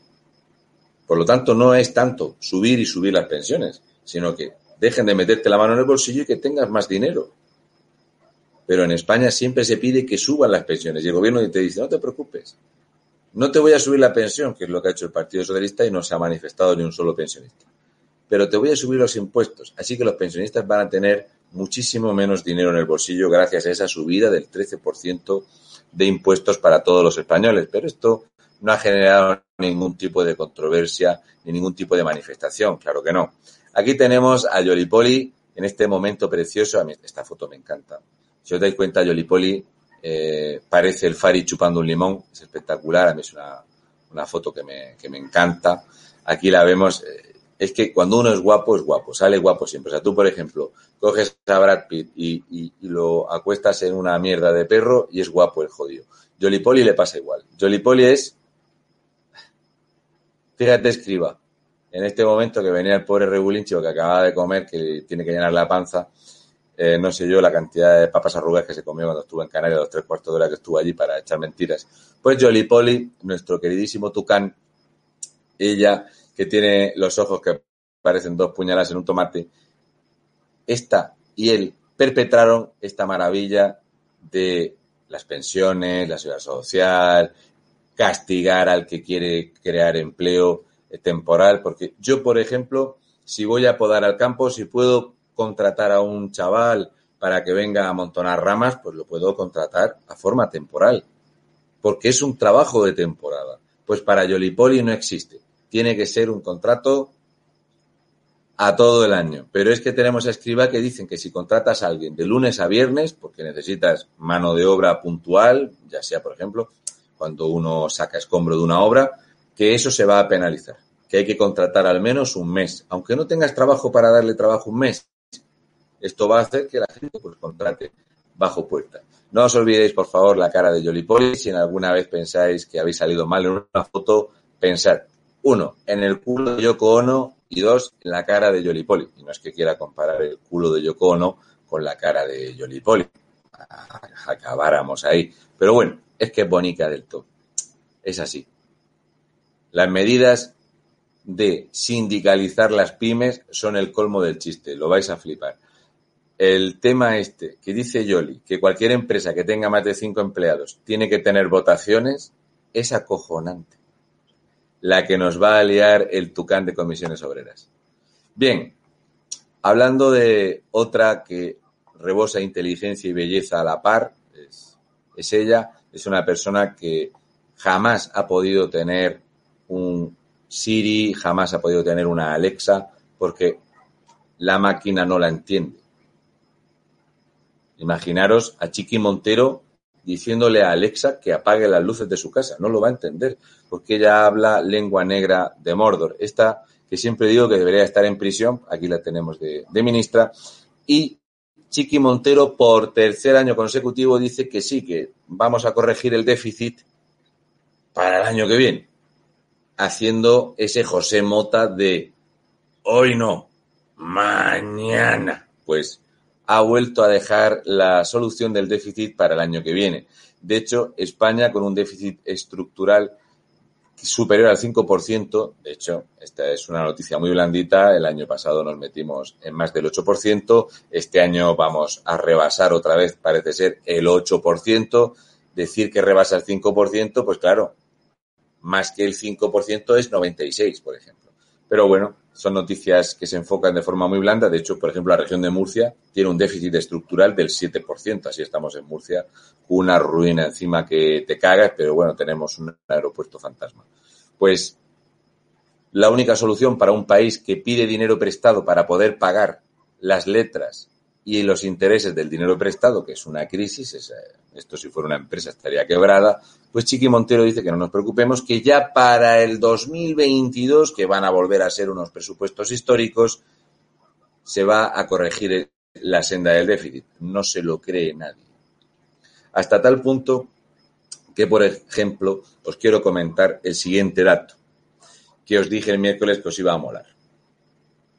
Aquí, Chiqui Montero y Nadia Calviño, para diseñar los presupuestos generales del Estado y para controlar las cuentas y equivocarse en 36.500 millones de euros, utilizaron 104 millones de euros en sueldo. Los españoles pagamos 104 millones de euros para gestionar el Ministerio de Trabajo y de Economía Social. No es broma. España destina 7.405 millones a cursos de formación, sindicatos para el fomento del empleo. Dinero bien empleado, sin duda. De hecho, yo sí partiría de coger los 7.000 millones de euros y repartirlos entre 3 millones y medio de desempleados. Luego, para servicios sociales, inclusión y todo tipo de prebendas a inmigrantes ilegales recién llegados a costas, 5.201 millones de euros. Y también tenemos dinero para la promoción social. Esto mola bastante. La promoción social, y esto lo he anotado aquí porque he utilizado una tablet, eh, no al estilo placa solar, es una tablet más reutilizable. He querido anotar aquí unos datos para que veáis en qué se nos va el dinero de los impuestos. Resulta que eh, Roja María Mateo, esta que también el Tribunal Constitucional dice que su nombramiento al frente de Televisión Española fue otra mierda, como todo lo que hace nuestro queridísimo Partido Socialista, resulta que para tener los peores datos de audiencia de la historia se gastó 104.700.000 euros en solo nueve meses en las propias productoras de televisión española. Y vosotros diréis, coño, qué pastizal para terminar el año pasado que terminaron con déficit. Y este año, nada más en el primer trimestre, ya había cinco veces más déficit que el año anterior. Esto solo lo puede conseguir el socialismo de la mano de Podemos, PNV y Bildu, que tienen mucho que ver en televisión española junto con Esquerra Republicana de Jabalibizco. Pues bien, si hablamos de Jabalibizco, hablaremos de San Cugat del Vallès. San Cugat del Vallès. ¿Sabíais que esto que os he comentado del pelo de Yolipoli tiene su explicación de por qué lo he comentado? Resulta que el pelo de Yolipoli nos cuesta mucho dinero. ¿Sabíais que Televisión Española, en su sede de San Cugat del Vallès, firmó 50 contratos de emergencia coronavirus 19? ¿Sabíais que estos 50 contratos de emergencia firmados por Televisión Española en San Cugat del Vallès eran 1.900.000 euros para peluquería y catering? A lo mejor no sabíais que la emergencia era la peluquería y el catering. Pues sí, un millón novecientos mil euros en 50 contratos en San Cugat del Vallès. 104 millones 700 mil euros tirados a la mierda para comprarles ropa, peinarlos y que lleven zapatos nuevos estos golfos vividores. Pero no pasa nada, el dinero es para educación y sanidad. De hecho, hago unas anotaciones muy, muy peculiares, ¿verdad? De eh, cuando apunto algo, por ejemplo, cuando apunto el déficit, el crecimiento del PIB, pues anoto, por ejemplo, jajaja, para pensar, Dios mío, mm, porque si no, claro, quieras que no esto, anoche eran las 4 de la mañana antes de salir camino de Jaén, cuando estaba tomando las notas y cuando veo la previsión del déficit del 8% del Producto Interior Bruto y una deuda del 120% del Producto Interior Bruto, pues yo mismo me pongo jajaja. Es así. Bien, por favor, no olvidemos los eslogans. En la España que queremos, nadie se queda atrás. ¿Cómo molan los eslogans? Ahí tenéis a Adriana Lastre, esta que está desaparecida en combate, conocida como Mini Cachopo Woman. Pues en este eslogan de nadie se queda atrás, España puede, salimos más fuertes y cualquier otra chorrisandez, es básicamente cuando se anunció que España, en el peor de los escenarios posibles, alcanzaría el 120% de deuda sobre el Producto Interior Bruto. Acordaros de la cifra. En el peor de los escenarios, España llegará al 120% del Producto Interior Bruto y el endeudamiento es porque no vamos a dejar a nadie atrás. ¿Es correcto? ¿Sí? Acordaros de la cifra que después más adelante os va a gustar la imagen.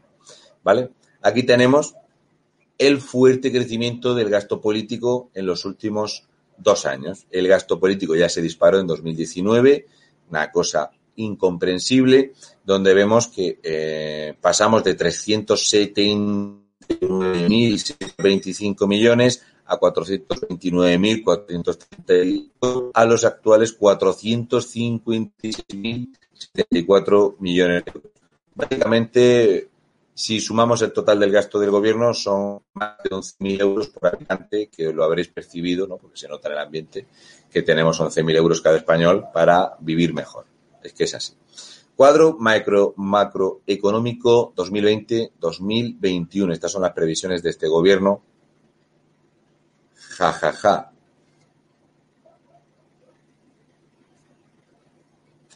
Para esto se nos van esos 104 millones de euros en eh, trabajadores enchufados del Partido Socialista del Ministerio de Trabajo y de Economía para hacer los cálculos en España.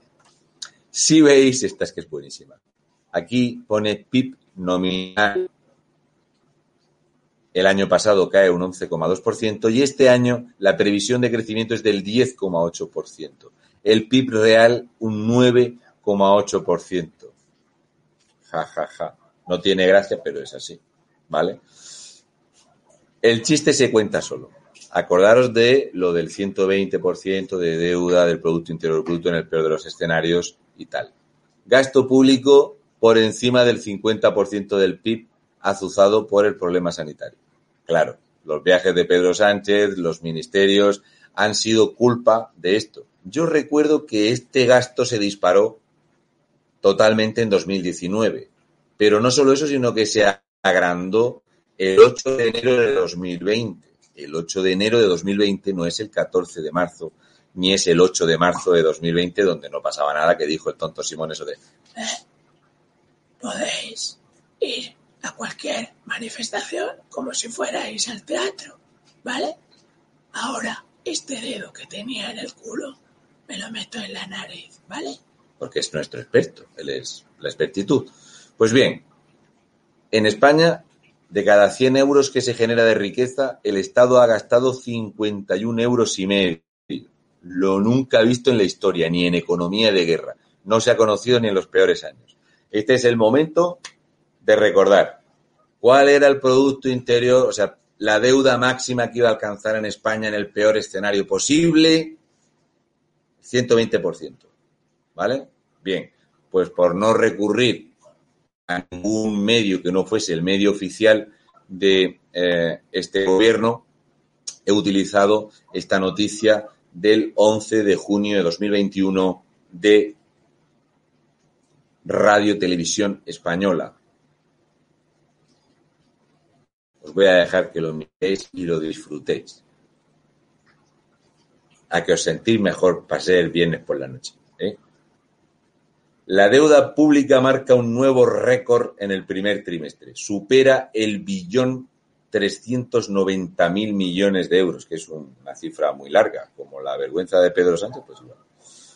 El 125,3% del Producto Interior Bruto, cuando en diciembre de 2020 el presidente del gobierno, rindiendo cuentas, cumpliendo con su palabra rendir cuentas, dijo que el escenario jamás iba a pasar del 120% del PIB. Deciros una cosa, cuando hablamos de un 1% del PIB, si el PIB son 1.240.000 millones, un 1% son 12.400 millones. Esto lo explico porque a lo mejor esto lo ve eh, Rufián y no lo va a entender. O Adriana Lastra, que que no son cifras muy grandes y tampoco lo va a entender. Un 1% del PIB es bastante más de lo que gano yo. ¿Vale? De hecho, se incrementó en 47.293 millones nada más dar el salto ¿eh? de año. De enero a marzo aumenta un 13,8%. Total 168.572 millones. Esto el gobierno en noviembre y en diciembre no lo sabía. Los presupuestos se negociaron y se presentaron a bombo y platillo en octubre. Así que nos gastamos 104 millones de euros en elaborar unos presupuestos que esta pandilla de ladrones de mierda no tenían ni idea, o lo que es peor, que es lo que yo me temo, sabían la ruina que teníamos y ellos dicen lo contrario y la prensa, como ellos la pagan, van a decir sí, sí, me lo creo. Acordaros de la presentación de los presupuestos generales del Estado en octubre de la mano de Esquerra Republicana. Cosas que pasan. Qué bonito el eslogan. España puede. Plan de recuperación, transformación y resiliencia. Yes, espectacular. España puede. Ha podido, ¿eh? Sí. Aquí tenemos, este es el cuadro que he puesto antes, este es el que quería enseñaros, los presupuestos para la transformación. Efectivamente, aquí voy a hacer como mucha gente a las 8 de la tarde. Efectivamente, son los presupuestos para transformar España en una república bananera. Chapó. Tal cual. Acordaros de las imágenes de las placas solares, pues ya sabéis que para eh, la transformación, para el I más D I, vamos a destinar miles y miles de millones de euros que no los vamos a ver. Por favor, quedaros aquí abajo en la, en la cola, en la cola, hay abajico, pone agricultura, pesca y alimentación. Para esto no, para esto no hay fondos, amigo. Para esto no hay fondos. Pero para energía sí. Por eso, como se gastan tanto en energía, pues nos tienen que subir el precio de la electricidad si es que no hace viento. La culpa es nuestra y de que las placas solares no se reciclan bien, coño. Aquí cuando se presentaron las cuentas, y esta es de mis imágenes favoritas, aquí tenemos al maniquí leyendo folios, nunca se hacen las fotos en vacío, daros cuenta que lleva la carpeta para que se lean las letras. Ella es una diva, fantástico, ¿eh? lleva las letras. Cumpliendo. Informe de rendición de cuentas del Gobierno de España, diciembre de 2020. La deuda nunca va a superar el 120% del Producto Interior Bruto. Diciembre. Enero. 47.000 millones de euros más. En marzo. 168.000 millones de euros más. Es que es un fenómeno. Por eso es doctor en economía. A lo mejor, si fuese yo el que lo dice, pues me diría, este es gilipollas. Si lo digo yo, soy gilipollas. Pero si lo dice el maniquí, es doctor en economía. El crecimiento del gasto público. ¿Y en qué se nos ha ido el gasto público? En cosas importantes. Sánchez niega al Senado el coste del helicóptero que le lleva a Torrejón para coger el Falcon. Es que él el coche, lo de ir por la tierra, lo lleva Regulinchi. A él le mola el Super Puma. Es que le pega hasta el nombre Puma. Por favor, Margarita Robles, que explique los 50 millones de euros que se gastaron en comprar repuestos para los Super Puma, que están abandonados en unas naves en Madrid porque los repuestos no coinciden con los modelos de los Super Puma que tenemos en España. Pero ¿qué va a estar 50 millones de euros tirados o no por Margarita Robles, que es una ministra más molona y más moderada? ¿Verdad que sí? ¿Cómo mola? No os preocupéis porque el Super Puma, que apenas consume 5.000 euros de combustible a la hora, es muy transversal y ecoresiliente. De hecho, él lo utiliza porque al despegar genera una corriente de aire que va a hacer que los aerogeneradores en la mancha funcionen mejor. Por lo tanto, es economía circular como el esfínter de Begoño. O sea, es espectacular. O sea, él lo hace porque genera energía solamente con su presencia. Es espectacular. Lo de Pedro Sánchez es magnífico. Cumpliendo.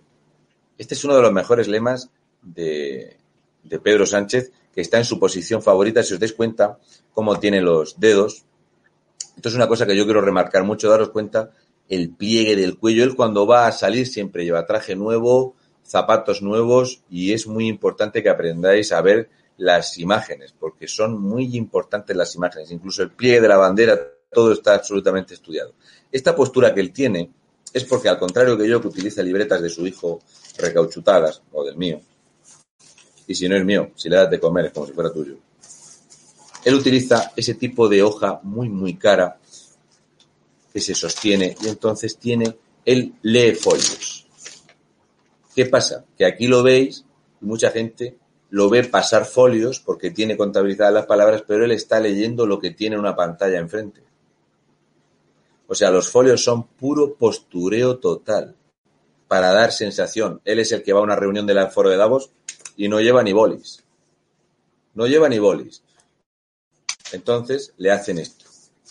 ¿Qué pasa? Que tiene esa costumbre porque cuando va al Parlamento él coge esos folios y tiene su manía. Es un tipo contratado únicamente para leer folios en España, en España y pasearle los huevos en el Super Falcon.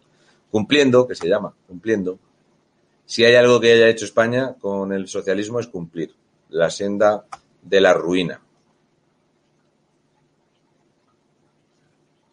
España puede. Si os dais cuenta, el logotipo de España puede, que esta, esta gente que tiene la cabeza justa para pasar el día, hicieron el siguiente juego de colores, que es coger la bandera española y poner una franja debajo azul. Entonces, cuando saltó la controversia de que al superponer los colores se veía una bandera republicana, que es para lo que se hizo esto, entonces, después de que saltara el escándalo con la barrita esa de color, se le puso el logotipo de Europa para decir que no, que no era ni mucho menos que el gobierno de España que juró cumplir y hacer la, cumplir la Constitución como norma general del Estado estuviera haciendo apología de un trapo o una franja lila, pero el socialismo no da puntada a cilindro y nuestro leedor de folios ni mucho menos lo haría. De hecho, las elecciones que ganó, las eh, gran parte de esto se debió a una cifra que os voy a querer enseñar aquí. A ver si se puede. Los viernes sociales. los viernes sociales. ¿eh? Cada viernes salían los ministros y los viernes sociales antes de las elecciones fueron, aparte de desenterrar difuntos, cosa que siguen haciendo con lo de los muertos, fue gastar 49.290 millones de euros en los viernes sociales conocidos como viernes electoralistas y que nadie percibió jamás ese dinero. 49.290 millones de euros que nos hubieran venido muy bien seguramente para afrontar la situación económica que se nos vino en 2020. Y por último, y para terminar, esto de los números rojos de nuestros queridísimos rojos. Mientras veis este logotipo que me gusta muchísimo, os voy a leer los siguientes gastos del gobierno de Pedro Sánchez, que son Ley contra la lucha del fraude fiscal. Esto han gastado en esta ley 828 millones de euros. Impuesto a las sociedades SOCIMI, 25 millones de euros.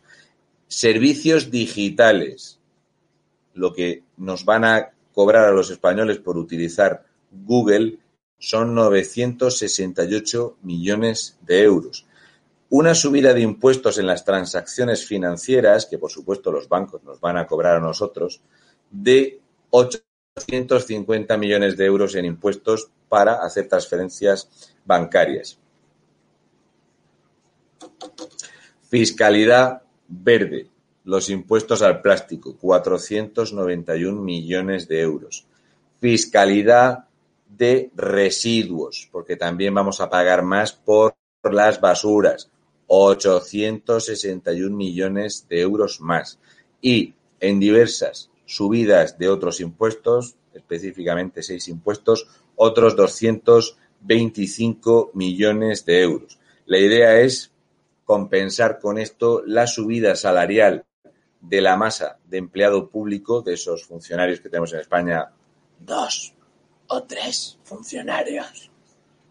2.500 millones de euros nos ha supuesto esa subida salarial del Partido Socialista para no tener manifestaciones. Esa subida salarial de los funcionarios nos repercute en que todos los españoles tenemos que pagar 2.500 millones de euros más en impuestos. Y básicamente, pues hasta aquí vamos a seguir, que si no, se hace muy tarde y no charlamos un poquito lo que siempre está bien, ¿vale? Así que ya sabéis que tenemos me gusta más este logo que el que tenemos ahora mismo. Bueno.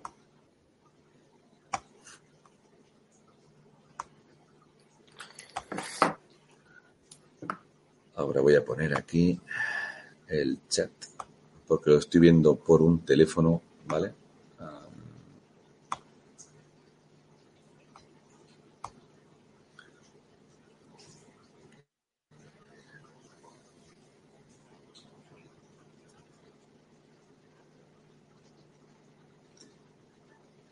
Joaquín Laderas Delgado. El tema de la NASA española es muy cachondo porque, por ejemplo, la, NASA catalana, esta que era un chiste espectacular, lo de la NASA catalana, eh, destinar 18 eh, millones de euros, de los, de los cuales 17 millones de euros son sueldos.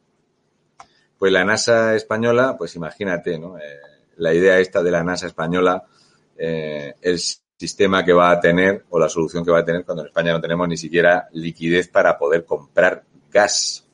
Entonces, eh, bueno, vimos cómo España perdió un satélite, una inversión de más de 200 millones de euros, más de 200 millones de euros, y salió Astroduque, el niño de las estrellas, este chico especial, este que es el único que puede competir en apéndice nasal con Poli, diciendo que, bueno, es que España no había contratado un seguro que parece ser que 200 millones de euros había dos cablecicos pelados y como no tenían dinero para el seguro, pues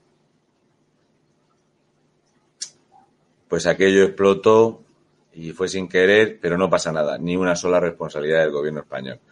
Así que imaginaros cómo, cómo va la cosa. Ana RD, ¿cuándo nos intervienen, por favor? Pues eh, yo lo que tengo claro es que la, Yo estaba viendo aquí el chat. Eh, lo que tengo claro es que ya habéis visto que Europa no se fía un pelo de nosotros y que de esos 27.000 millones iniciales anunciados lo rebajaron a 23.000 millones de euros y actualmente parece ser que van a liberar 9.000 millones de euros, pero que van a venir con condiciones, no se ha cumplido ninguna, como por ejemplo la reforma del mercado laboral, y eh, sí que España ha pedido 70.000 millones de euros a préstamo.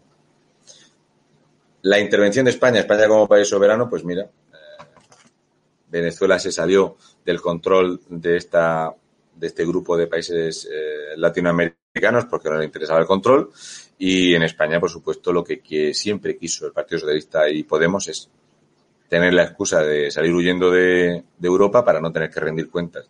Si nos salimos de Europa nos caemos como, pero vamos, eh, nos caemos a la República Bananera en dos meses. Luis Estepa, eh, el tema de Jaén es una cosa que eh, yo estoy aquí hoy, voy a estar aquí mañana, mañana voy a entrevistar personas de, de, varios sectores, del olivo, de, la ganadería y demás, y da tiempo para lo que da tiempo. Entonces, eh, yo estoy en medio de una sierra, estoy a, a casi dos horas de Jaén Ciudad, Lorenzo García, ¿dinero para hostelería? El dinero para la hostelería debería llegar de la mano de los clientes y debería llegar de la mano del turismo. Lo que pasa es que en España los clientes han reducido el gasto exponencialmente, han disparado el ahorro. Los españoles hemos ahorrado más que en, toda la historia. Eh, los españoles aumentaron el ahorro en un 167%, lo nunca visto en España, que nosotros somos bastante de, gastar. Y no está llegando dinero desde Europa ni de broma. Veo que se corta, tengo. La señal está un poco regulinche. Pero ya sabéis que dijo Pedro Sánchez que tenemos el mejor internet de Europa. Hagamos palmas y bizcochos.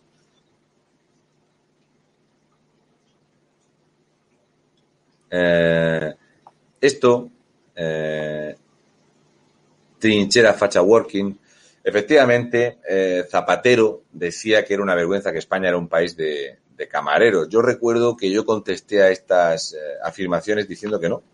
España es un país de funcionarios. O sea, la empresa más grande de España son los funcionarios. Y si no, pues somos un país de pensionistas, que es la rama que más hay en España poblacionalmente, son funcionarios, son pensionistas. ¿Vale? Estamos hablando de más de 8 millones y medio de personas que perciben un sueldo eh, de pensionista y luego tenemos aparte otros 2 millones y pico de personas que tienen pues una una pensión de incapacidad. Ese es el gremio más grande. Pero nunca ha sido España un país de camareros. Sin embargo, ahora nos eh, alegramos y festejamos ser totalmente dependientes de que vengan turistas o no. O sea, toda esta mierda socialista era para al final estar viendo a ver si los chavales encuentran trabajo de camarero.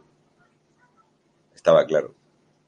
Ya habéis visto que esa ese proyecto en 2019 de, sí, en 2020 el 20% del PIB será industria. La industria se ha destruido en un 2,6% con el gobierno socialista. O los echamos pronto o no vamos a, a poder ser ni mucho menos camareros ni mucho menos pinches de cocina. O sea, el sector hostelero está en la mierda, totalmente. De hecho, mirad el dinero que deja de moverse al no haber festejos populares en los, en los ayuntamientos ni, ni en ningún lugar.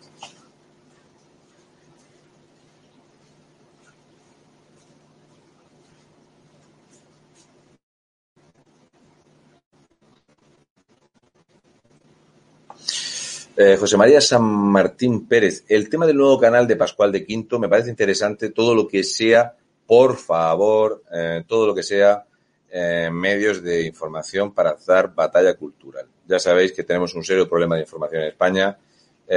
para mí, yo he de decirlo, me da mucha pena, me, sabe mal el tener que, que utilizar este tipo de medios para poder emitir en, que no se hace en buena calidad, que no se hace bien, que se hace incómodo y que, sin embargo, la gente que te odia, que te quiere hundir como país, que te quiere destrozar, que te van a desinformar, tienen todo tipo de dinero para poder emitir y competir. Entonces, eh, yo espero que los medios de comunicación que, que surjan, que sean, no digo voces contrarias al gobierno, sino que sean veraces. Si siendo veraz ya vas en contra del socialismo entonces yo espero que funcione y que vaya bien y que los empresarios respondan como no han respondido con otros medios, ¿vale?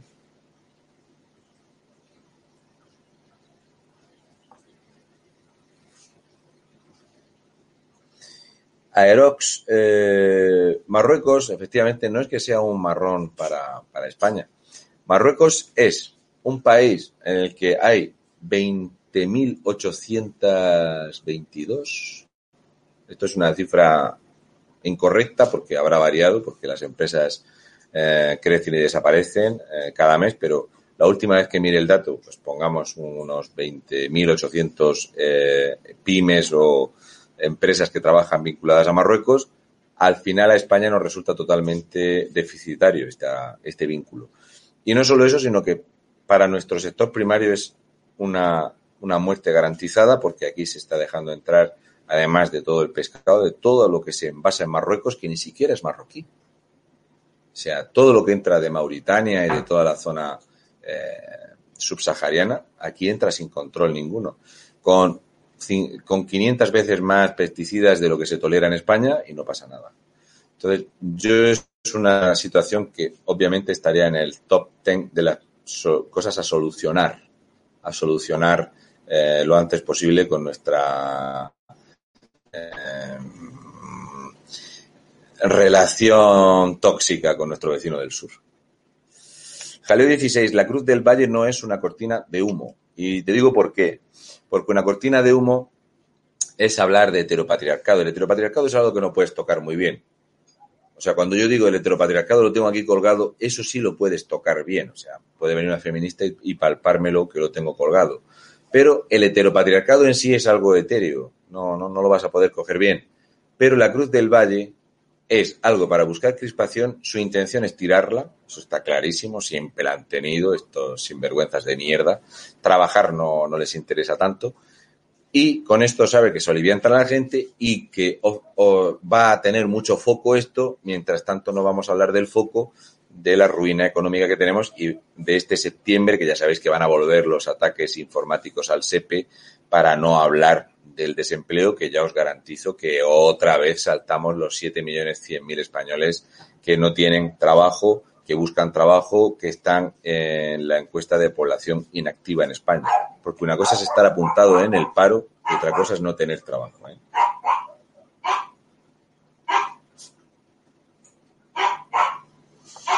MAVP. Felipe González, de lo que tú comentas de que reventó la seguridad social para la reconversión y que nunca lo devolvió, tampoco solventó la destrucción de lo que es la ganadería y la agricultura en la parte cantábrica. De hecho, Europa estudiaba el fenómeno de la destrucción de la ganadería en Cantabria, Asturias, eh, la parte de Navarra y País Vasco.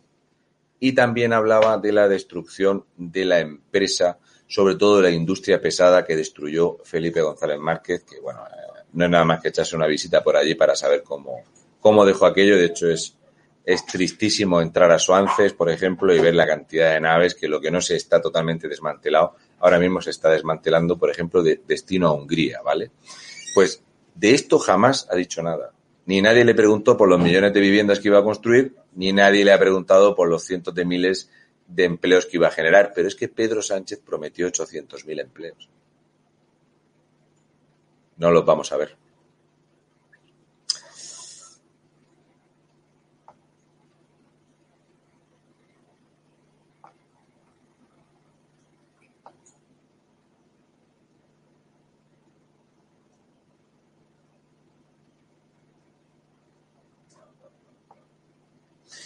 Eh, Jorge Collado, el número de funcionarios está porcentualmente en la media europea y en la media de Francia y Alemania. Eh, Jorge Collado, uno de los mayores problemas de la economía francesa, enorme, es enorme problema, es que tiene una masa de funcionarios que no puede pagar con un eh, sobrecoste brutal.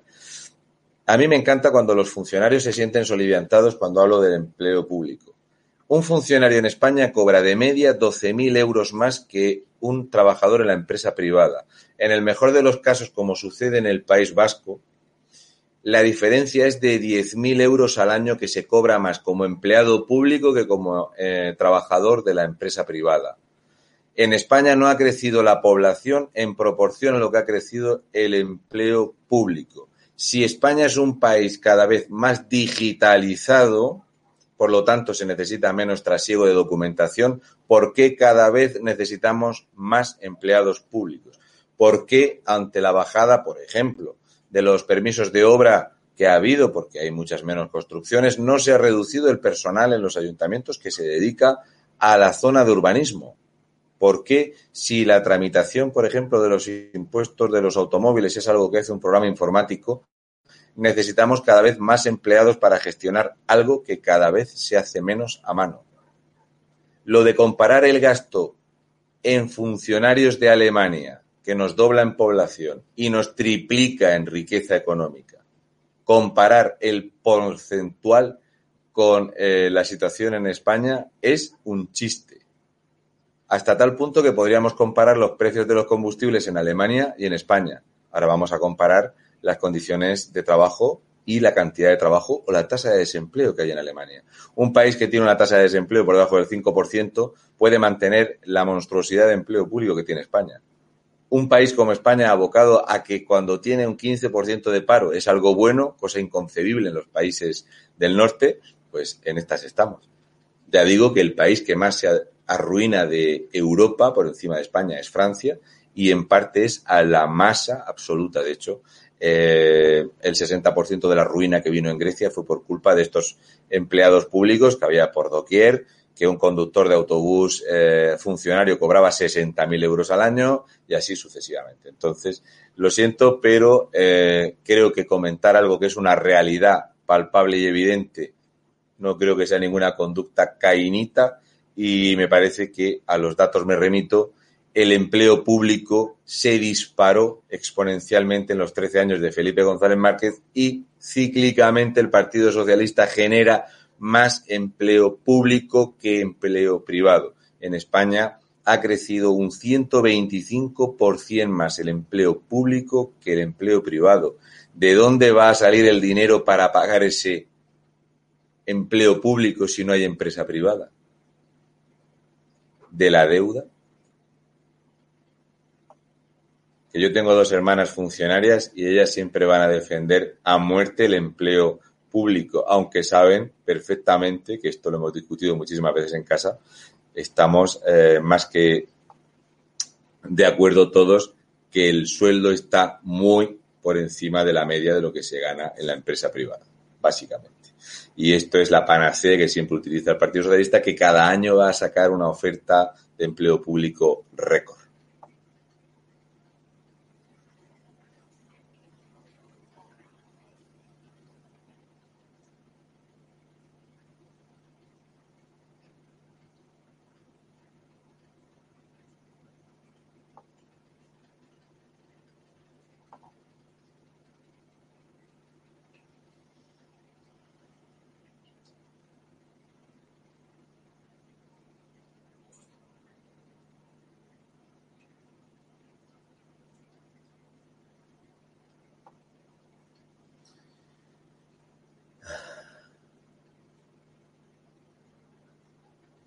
Mira, Gali 11, y con esto voy a terminar, que es, muy tarde y estoy aquí en casa de, una gente que ni siquiera han cenado, están esperando a que yo termine.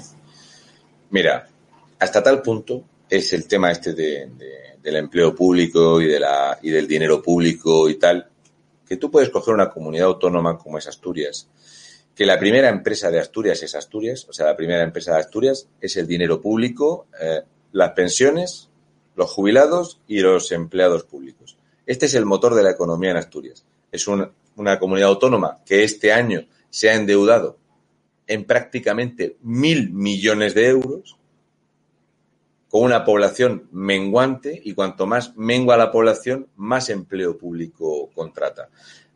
Castilla-La Mancha, Emiliano García Paje, yo quiero tener un chiringuito como el extremeño de Vara. Solución, subvenciones, pagas, jubilar a la gente, pagar con deuda, endeudar. Castilla-La Mancha, la eh, tercera comunidad autónoma más arruinada de España, ha contratado, ha subido el empleo público en más de 24.000 personas. De hecho, la población en Castilla-La Mancha ha crecido tanto para tener 24.000 nuevos funcionarios. Estos funcionarios, cuando en algún momento cambie el gobierno en Castilla-La Mancha o quiebre y sea intervenida van a despedir a este empleo público ¿Por qué José Luis Rodríguez Zapatero terminó su segunda legislatura donde se despedía de media a 1.700 personas cada 24 horas? Cuando terminó el último año de legislatura había 27.900 funcionarios más. ¿Quién lo va a pagar esto? ¿Quién lo va a mantener esto? ¿De dónde va a salir el dinero para mantenerlo? Es posible que cualquiera de los que estamos aquí, como es mi caso, haya sido a un ayuntamiento a hacer una gestión, a tráfico o a cualquier otro lugar o estos lugares que ni siquiera te dan cita presencial. Que hayamos visto consultas de médico donde vemos a tres eh, personas ya de, en edad de jubilarse compartiendo mesa solamente para revisar las citas que ese día tiene el médico, que por cierto dentro tiene otra azafata o dos más dentro, eh, o enfermeras de más de 60 años que están ahí en las consultas externas esperando el momento de jubilarse con unos sueldos descomunales, porque las enfermeras cuando llegan a esta edad de, de 60 años cobran una media superior a 3.500 euros al mes, cuando su jornada laboral puede empezar a las 9 de la mañana y terminar a las 2 de la tarde de lunes a viernes y cogerse 48 días de vacaciones al año. Yo lo digo, uno de los grandes problemas y dramas de los países socialistas son los funcionarios y el que no quiera verlo que mire a Cuba y el que no quiera verlo que mire las eh, repúblicas bananeras que tienen una tasa de empleado público que para que ella al final cuando llega el momento que no hay dinero para pagarles entonces el régimen es muy malo. En el momento en el que el salario base en Cuba es de dos dólares hay un problema. Mientras tanto la gente estaba muy feliz con un 40% de población trabajando para el Estado. Es lo que hay bueno. Bueno, Raúl. Pues voy a. que ya va siendo hora. Eh, el tema de Alemania. Juan Mamor. Alemania lo que tiene es algo inaudito ahora mismo, que es un problema de déficit, muy por encima de lo que ellos han conocido nunca. La cosa es que el Producto Interior Bruto de Alemania es aproximadamente de 3 billones largos, largos de euros, o sea, nos, prácticamente nos triplican en riqueza con el doble de población. Pero tiene una tasa de desempleo que es cinco veces menor que la nuestra. Alemania es una fábrica de generar dinero. De hecho, es uno de los países que más inversión extranjera. Tú, para comprar bonos alemanes, pagas. O sea, si tú le... Voy a poner un ejemplo muy sencillo tú metes 10.000 euros en bonos alemanes a 10 años y a los 10 años vas a recibir menos de 10.000 euros. Porque te garantizan que tu dinero no se va a perder. Y el bono a 10 años alemán es el bono de referencia que hay. Ya quisiéramos los españoles tener la mitad de la mitad de la economía que tiene Alemania, empezando por tener landers y no tener ayuntamientos con 1.600 habitantes en Madrid, como hay un ayuntamiento que el alcalde cobra 40.000 euros con 1.600 personas en el ayuntamiento. Lo típico. Cuanto más pequeño, más ganan. Cuanto más pequeño, más ganan. Donde yo, yo estoy en Santi Esteban del Puerto, y aquí hay un montón de pequeños municipios de 4.000, 3.000 habitantes, 4.000, y todos tienen alcaldes cobrando y todos tienen concejales cobrando. Es insostenible insostenible la masa que tenemos. Pero si España tiene como 90 veces más coches oficiales que Alemania. Esto donde se ha visto este disparate. Estamos en la mierda, hombre. Es una cosa espectacular. Bueno. Pues muy bien. Nos vemos, bien. Siento si en algún momento se ha, se ha cortado un poco. Se ha, se ha, comportado bastante bien la conexión esta tarde. Sí, sí, no, fue bien, fue bien, fue bien. muy mal. Esta tarde eh, es que la, temperatura era tremenda y eso, eh, quieras que no, en España que tenemos el mejor Internet de Europa. Una cosita, Pedro Sánchez, te cambio el Internet de Europa por el sueldo de Luxemburgo. El mejor Internet está en Galicia, Raúl, está en Galicia. Madre mía. Bueno, pues nada, nos vemos. Un abrazo. Chao. Chao. Hasta luego.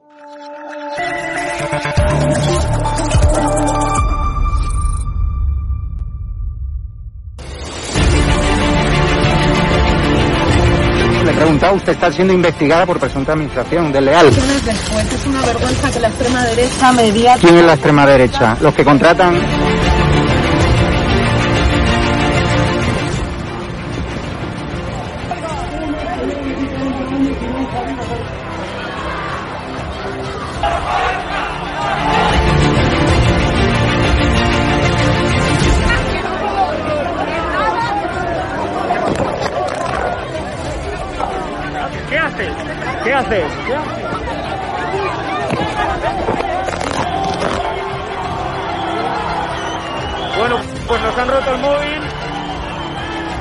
nos acaban de romper el móvil por detrás.